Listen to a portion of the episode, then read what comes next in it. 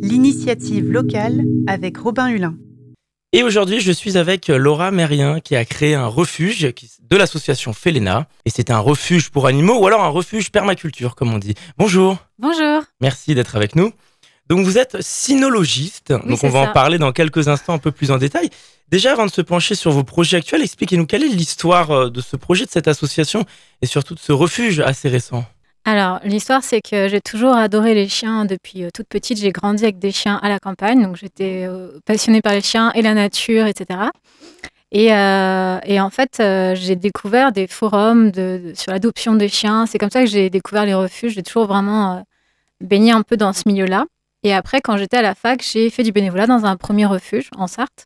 Puis j'ai continué à faire du bénévolat dans d'autres refuges. J'ai visité des refuges en France, etc. Et en fait, c'est en visitant un refuge, euh, le premier d'une longue liste, que j'ai vraiment, euh, je me suis vraiment dit, mais en fait, je veux faire ça jusqu'à la fin de mes jours, quoi. Je veux avoir mon propre refuge. Et alors, qu'est-ce qui se passe dans ce refuge concrètement? Ce sont des animaux que vous retrouvez, que vous prenez? Très honnête. Alors, à ce moment-là, en fait, je travaillais dans une pension canine qui regroupait les mhm. chiens et, euh, et j'avais besoin de comprendre comment d'autres faisaient. Euh, j'avais pas de modèle, je voulais en apprendre encore plus sur cette façon de gérer des chiens en groupe. Et je tombe sur une vidéo de la SPA de Besançon à l'époque. Euh, aujourd'hui, je sais pas comment c'est géré, parce que c'est plus le même directeur, mais en tout cas, à l'époque, c'était des chiens qui étaient mis ensemble. Il y avait jusqu'à 40, 50 chiens ensemble. Et c'était un refuge, c'était pas une pension. Donc j'avais vraiment très envie de savoir comment ça, comment ça fonctionnait.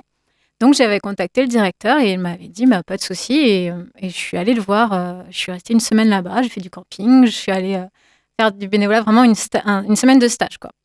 Et, le fonctionnement était vraiment intéressant parce que justement, il n'y avait pas de système de box. Enfin, il y avait des box, mais que pour la nuit.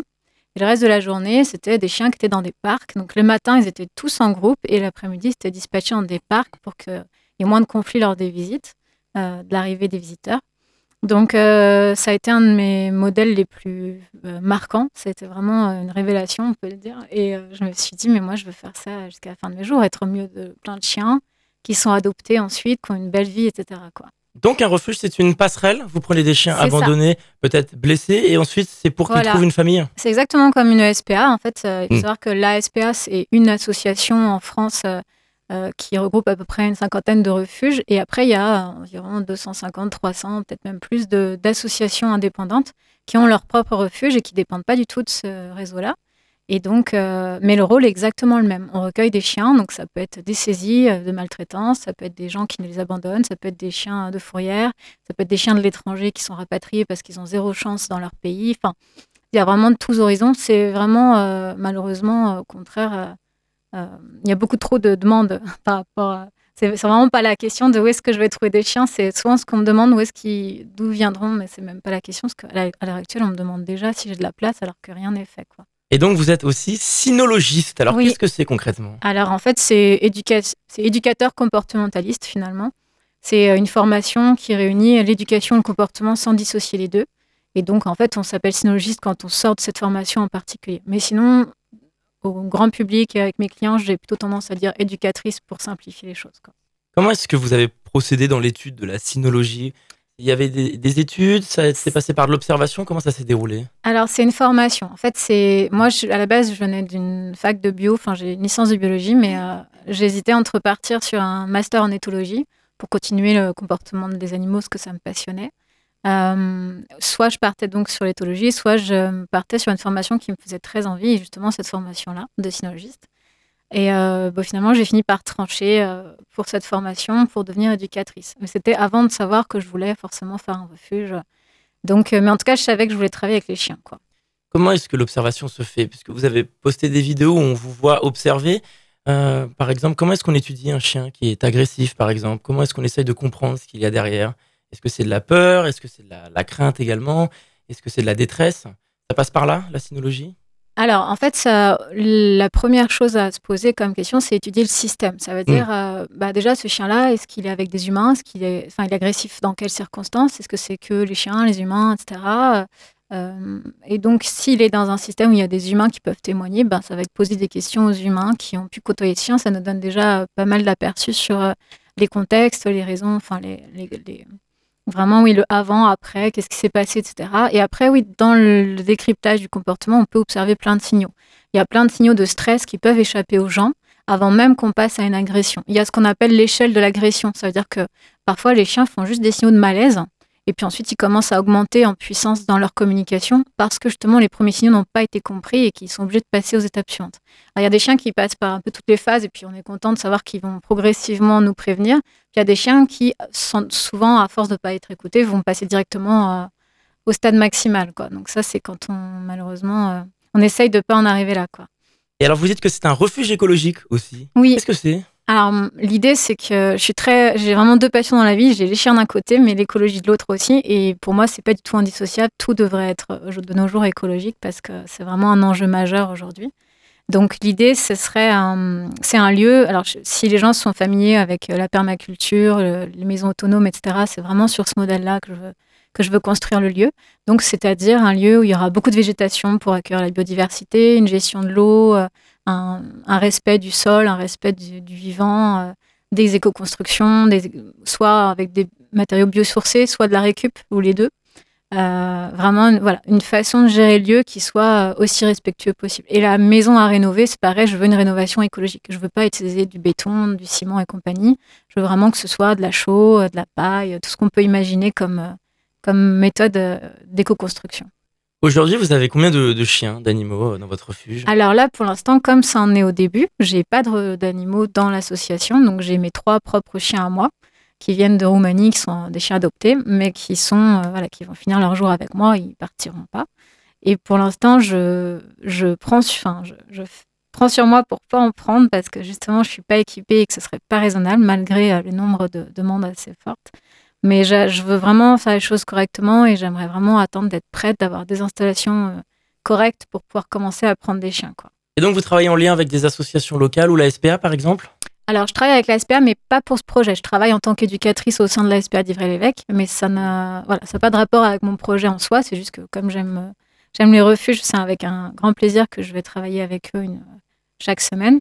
Mais par contre, non, dans mon projet, je travaille pas euh, vraiment avec des associations. Par contre, il y a des associations certes qui me soutiennent et, et qui, on, peut s'entraider et ça, c'est vraiment chouette. Quoi.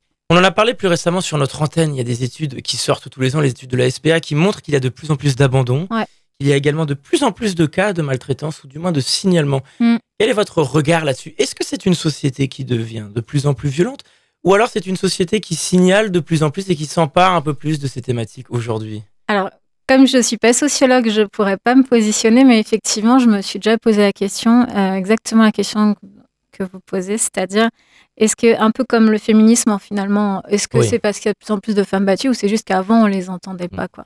Et je pense qu'il y a, je pense qu'il y a de ça. Alors, il y a, il y a factuellement, en ce moment, euh, c'est vraiment ce que j'entends de toutes les associations, c'est qu'il y a un nombre de chiens abandonnés qui est conséquent en ce moment. Enfin, donc je ne sais pas ce que ça dit de l'époque, je ne sais pas si ça peut s'inverser ou quoi, mais c'est vrai que les associations en ce moment sont particulièrement débordées et manquent de structure ou de familles d'accueil ou de choses comme ça.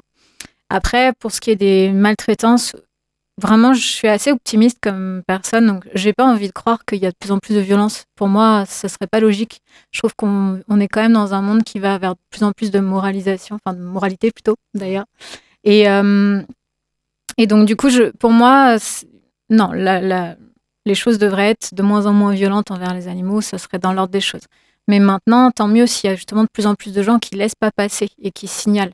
Et effectivement, je pense que, par exemple, je vais prendre le cas d'un voisin qui va avoir un chien enchaîné euh, à une niche euh, toute la journée dans son jardin. La plupart, enfin, à l'époque, des années de ça, euh, on n'aurait pas signalé parce que c'était comme ça, il y en a partout. Aujourd'hui, ça sensibilise quand même les gens et on a des associations qui, sont, qui ont des signalements pour ce type de cas et tant mieux, quoi. Après, on peut pas toujours les prendre, malheureusement, c'est ça le problème, encore une fois. Alors, on parle beaucoup des chiens depuis le début de cette interview. Est-ce que vous mm. pourriez accueillir aussi des chats? Est-ce que c'est euh, d'autres animaux? Est-ce que vous vous intéressez aussi à ces autres animaux? Alors, les chats, c'est pas du tout ma spécialité. Donc, je, pour l'instant, j'envisage pas forcément de me tourner vers les chats, d'avoir une partie du refuge consacrée à eux. Euh, maintenant, il y a un avantage si j'ai des chats au refuge, ce serait pour tester l'entente avec les chiens. C'est-à-dire qu'il y aura forcément des adoptants qui auront des chats et à ce moment-là, il faudrait que j'ai un moyen de savoir quand j'ai un chien sur place, savoir est-ce qu'il va s'entendre avec un chat. Donc la question est encore en suspens. S'il y a des chats, en tout cas, il y en aura vraiment très peu.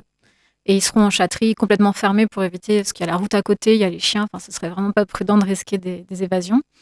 Euh, et après, d'autres animaux, pourquoi pas? Parce que justement, pour euh, garder cet aspect écologique, je voudrais que les parcs des chiens euh, soient entretenus par des herbivores, donc des chèvres, des lamas, des moutons. Et je ne sais pas encore à l'heure actuelle si ce seront des herbivores qui seront pris en charge et adoptés ensuite, ou si ce seront des herbivores qui resteront ad vitam aeternam par plus de simplicité. Donc la question, encore une fois, reste en suspens, on verra bien. Il y a quand même moyen que j'en accueille en adoption. Quoi. Et alors enfin, Laura Mérien, est-ce qu'on peut rappeler les informations pratiques pour les gens qui nous écoutent, qui veulent suivre votre actualité et se renseigner d'un peu plus près à ce projet de refuge? Oui, alors euh, il y a le site internet qui s'appelle felena.fr, donc c'est F-E-L-E-N-A. Il faut savoir que là, à l'heure actuelle, le refuge, il est vraiment en construction. Donc, j'ai, comme on l'a dit, j'ai pas de chien encore. Il y a beaucoup de ronces, beaucoup de, haies à, à, débroussailler, etc. Donc, pour l'instant, c'est vraiment du défrichage. C'est un terrain d'un hectare que j'aménage, donc j'ai besoin d'aide sur place pour euh, faire avancer les choses le plus vite possible, pour commencer ensuite à planter les clôtures, euh, commencer à faire des premières cabanes, etc. Que ce soit pour les chiens ou pour les chèvres, par exemple, qui vont commencer à entretenir le lieu. Donc il y a le site internet felena.fr, il y a la page Facebook Refuge Felena, euh, il y a un Instagram, mais j'avoue, je suis pas encore très douée sur Instagram, donc c'est c'est pas là où il y a le plus de mouvement, mais on peut toujours aller checker sur Instagram, c'est toujours Refuge Felena. J'ai une chaîne YouTube où j'ai commencé deux premières vidéos et je vais continuer à en tourner régulièrement pour euh, qu'on puisse suivre le projet, donner des conseils, etc. Donc c'est toujours Refuge Felena.